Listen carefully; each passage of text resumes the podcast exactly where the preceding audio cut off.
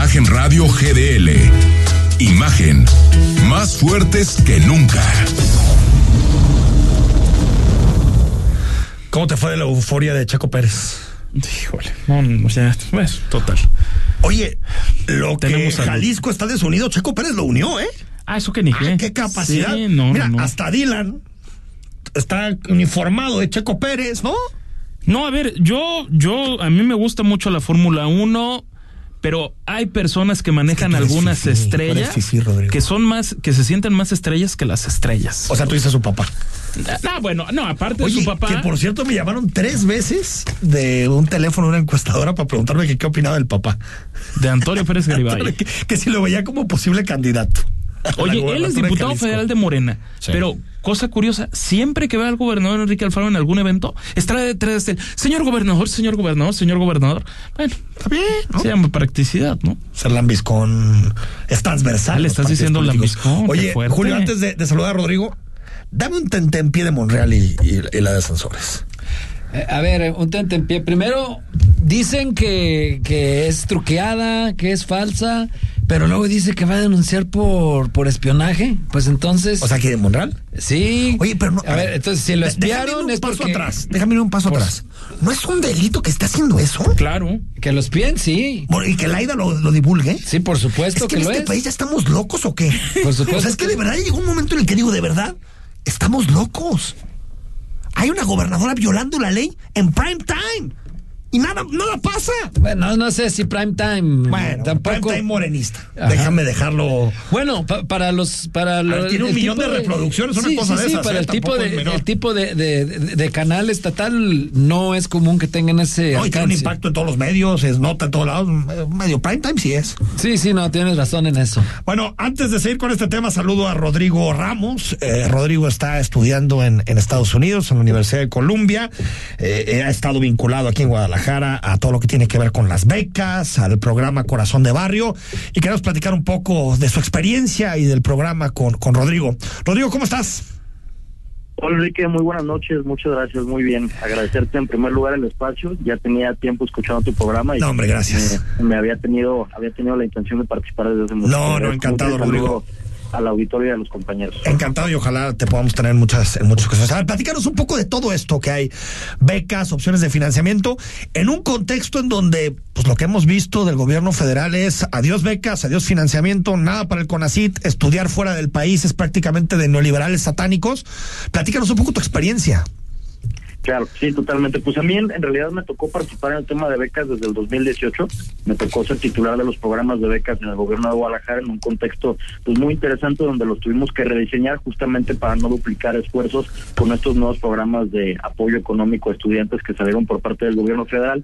Y en realidad pues fue eh, algo eh, complicado, pero pudimos sacar ade- adelante una buena política social y sí identificamos que en realidad había una intención del gobierno federal de sacar adelante programas sociales de transferencia de dinero que podían ser positivos de forma momentánea Sí. para combatir el rezago educativo y la deserción escolar, pero que en realidad no atendían como los problemas estructurales de fondo que van más asociados a la cobertura. Claro, Entonces, sí, eh, por un lado, estos programas sociales, o más bien los programas de becas, tienen sentido para cuestiones ya de especialización muy específicas, y sí hay un, un, eh, pues un, un bajón muy importante el presupuesto, principalmente Sí. de CONACYT, que era el que tenía por excelencia la mayor cantidad de becas para estudiar en el extranjero. Sin embargo, pues hay otras cuestiones o otros programas que son muy importantes, que vienen del Banco de México, que por lo menos en auto- autonomía ahí no ha habido recortes, pero sí hay oportunidades. Muchas veces lo que le hace falta a los estudiantes es saberlas buscar y saberlas encontrar este y entender que, que se trata más de eso, ¿no? De tocar las puertas adecuadas y hacer la aplicación correcta. Platícanos de una que tienes muy cercana, que es eh, eh, eh, Guadalajara, ¿no?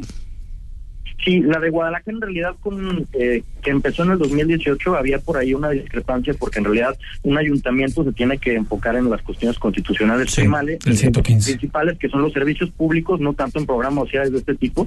Sin embargo, sí había una crisis de deserción escolar que se quiso atender y ahorita conforme ya han ido eh, ya se han ido propagando más estos nuevos programas sociales, pues ya el programa este más bien se, se rediseñó para temas de emprendimiento, pero sí hay programas muy importantes para apoyar el tema de, de educación en el extranjero. En primer lugar, tenemos obviamente por excelencia las becas, pero también hay créditos educativos. Ajá. En el tema de becas, las becas pueden ser de la misma institución o de la universidad, que es muchas veces algo que las personas no piensan, que lo primero que hay que hacer es preguntar a la institución privada o pública a la que estamos aplicando cuáles son las becas que da esa misma institución.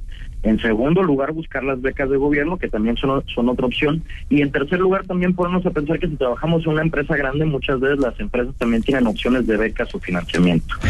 Y en segundo lugar, también tenemos los créditos educativos, Sí, que en lo sí. particular yo soy beneficiario de un crédito educativo, que es de los pocos que quedan, este que yo considero que son muy positivos, que es el crédito educativo de FIDER.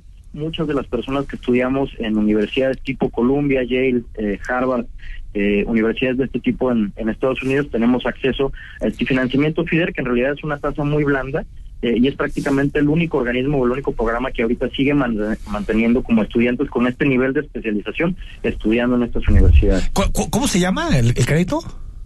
El crédito se llama FIDER y es un programa del Banco de México. Eh, se originó hace más de 50 años, en realidad tiene un tiempo importante y pues ha apoyado a, a generaciones muy importantes de personas que han estudiado en estos países. Que otra vez, no se trata de decir que las personas que estudian en el extranjero son mejor que los, No. las personas que estudian en, en universidades nacionales. Al final, se trata de tener un mosaico muy diverso de profesionistas que creo que ahorita se ha, habido, se ha visto un poco satanizado. Es decir, no, si estudias en el extranjero tienes un perfil fifí neoliberal que no va a entender las carencias del país este y muchas veces también si estudias en lo nacional se puede ver así en realidad. Claro. Lo que yo creo que tenemos que impulsar pues es tener un mosaico diverso de profesionistas que estén abonando a la crítica del país. Ahora no son mejores, pero tampoco peores. ¿No? Oye, se antes trata de, más de la persona. de- de despedirte, Rodrigo, a ver, hay que decirlo, pues Rodrigo es un rockstar de las redes sociales. ¿Tú lo sabías? No, no sabía que era un rockstar. No. Oye, ¿dónde, ¿dónde te podemos seguir? A ver. Gracias, Enrique. Pues sí, cuando empecé en, en becas, en realidad me di cuenta que uno de los problemas más grandes que teníamos en Guadalajara era llegar a la población objetivo. Muchas veces tenías familias que eran beneficiarias de un programa social acá, de otro programa social del gobierno federal, etcétera, y en realidad no se penetraba lo suficiente al tejido social como Sí. para alcanzar a las personas que verdaderamente lo necesitaban. De ahí me salió la idea de empezar a hacer videos en TikTok y en, en Instagram principalmente de cómo aplicar a los programas de becas del gobierno federal, de cómo aplicar a los distintos programas de becas de organizaciones o de instituciones. Ahí ya he llegado a tener una comunidad de más de 1.2 millones de personas. Este, en TikTok estoy como arroba Rod Ramos E y en todas mis demás redes sociales estoy como arroba Rodrigo Ramos E. Ahí estoy compartiendo todos los consejos que tienen que ver con Ah, becas, bien. financiamientos, procesos de admisión. Creo que es muy importante que la población los conozca y que de verdad los aproveche, porque si los tenemos y nadie los aprovecha, pues doble error. Ya ven, se puede utilizar bien el TikTok. ¿O no, carnal Marcelo? Te mando, te mando un abrazo, Rodrigo. Gracias. Muchas gracias, Enrique. Muchas gracias. No como el Fofo Max. No, pero es que ya has visto que a Marcelo le han querido como construir este personaje, ¿no, Julio? Sí, sí, a mí me, me gusta, ¿eh? ¿Ah, Lo que hace. Yo me prefiero divierte. el canciller serio.